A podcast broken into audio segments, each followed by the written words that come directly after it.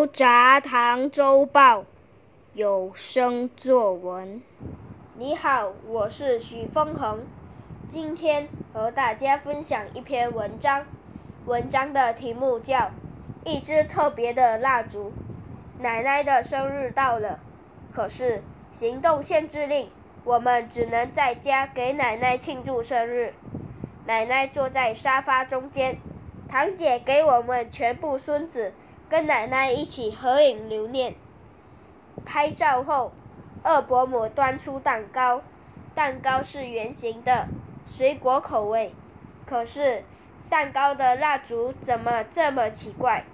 和我们平时点的蜡烛不一样，外表就像农历新年时玩的烟花一样。奇怪，怎么烟花会插在蛋糕上呢？要是点燃了？蛋糕不就被炸掉了？这也太危险了吧！咦，蛋糕上插着的是什么来的？大家争相的问。待会儿你们就知道。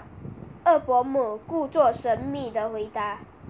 一切准备好了，二伯母拿出打火机，准备将烟花点燃。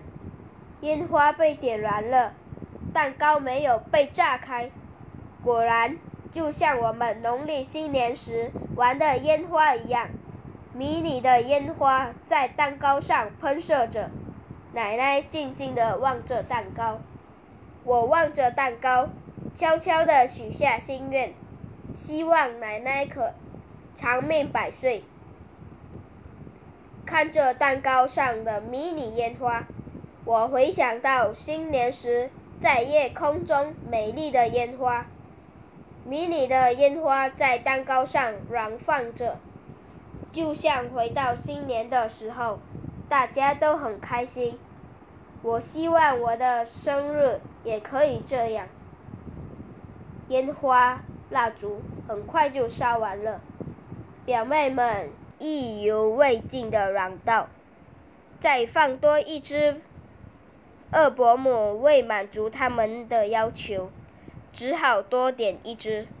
我和表妹们既期待又开心，望着在燃烧的烟花，我发起了呆，再一次默默许下愿望，希望奶奶寿比南山，长命百岁，身体健康。